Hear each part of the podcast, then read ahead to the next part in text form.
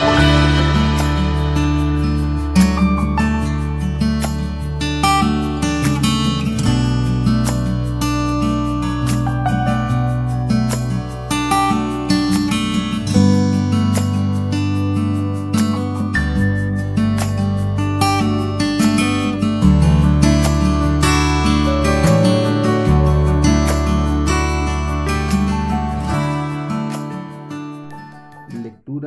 Santo Evangelio según San Lucas.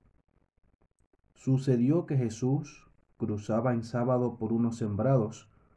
Sus discípulos arrancaban y comían espigas desgranándolas con las manos. Algunos de los fariseos dijeron, ¿por qué hacen lo que no es lícito en sábado? Y Jesús les respondió, ni siquiera han leído lo que hizo David cuando sintió hambre él y los que le acompañaban, cómo entró en la casa de Dios y tomando los panes de la presencia, que no es lícito comer sino solo a los sacerdotes, comió él y dio a los que le acompañaban. Y les dijo, el Hijo del Hombre es Señor del sábado. Palabra del Señor. Gloria a ti, Señor Jesús. Saludos querida familia.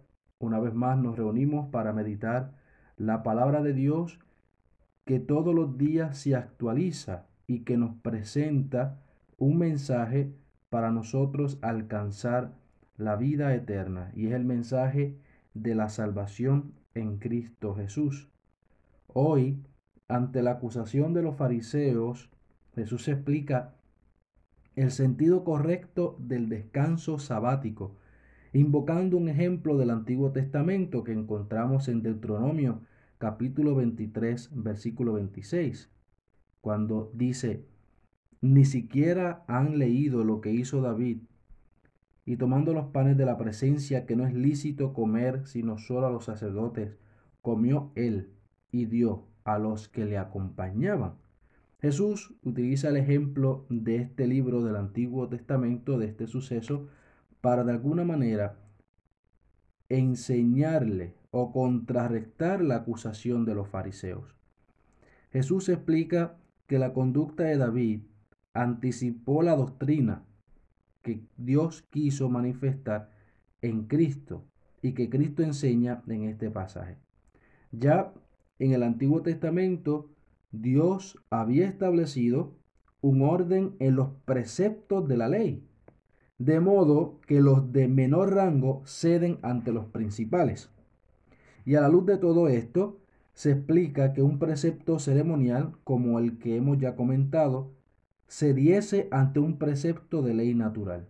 Igualmente, el precepto del sábado no está por encima de las necesidades elementales de subsistencia, cosa que los fariseos de aquel tiempo no entendían por estar tan encerrados en la ley, en la ley, y por cumplir la ley muchas veces no iban al encuentro del necesitado, porque primero era la ley.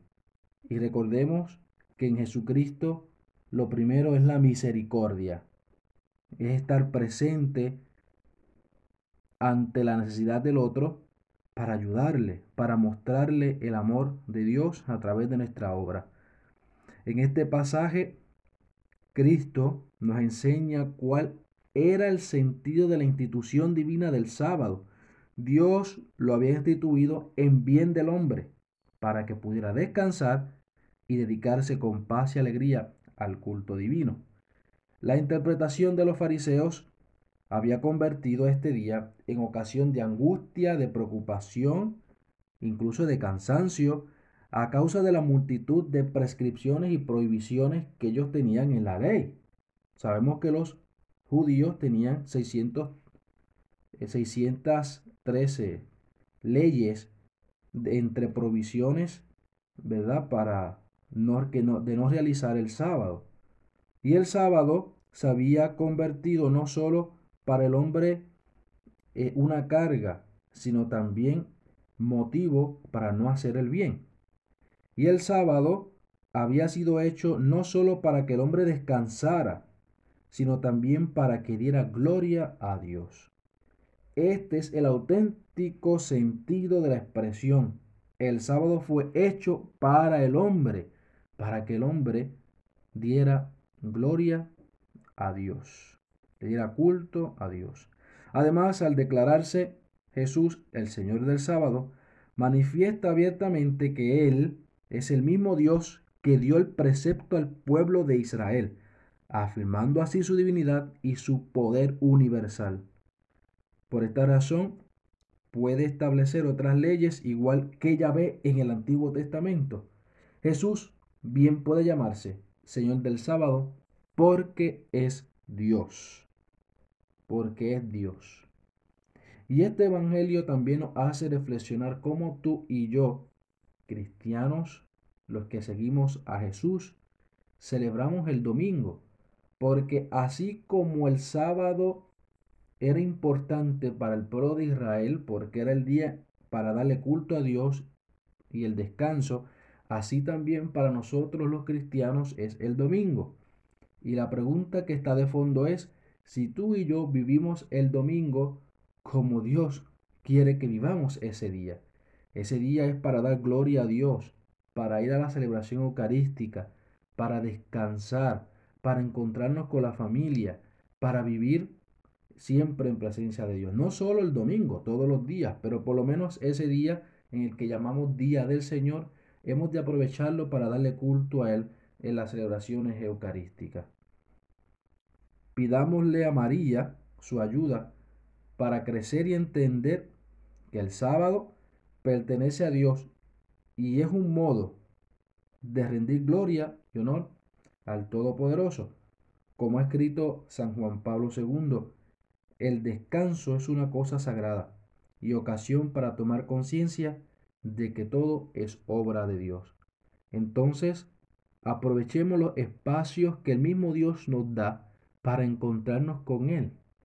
Espacios para hacer crecer nuestra vida espiritual y espacios para compartir la fe con aquellos que nos rodean, con toda la creación.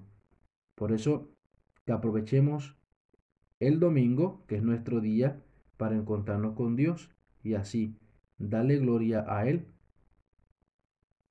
que lo merece.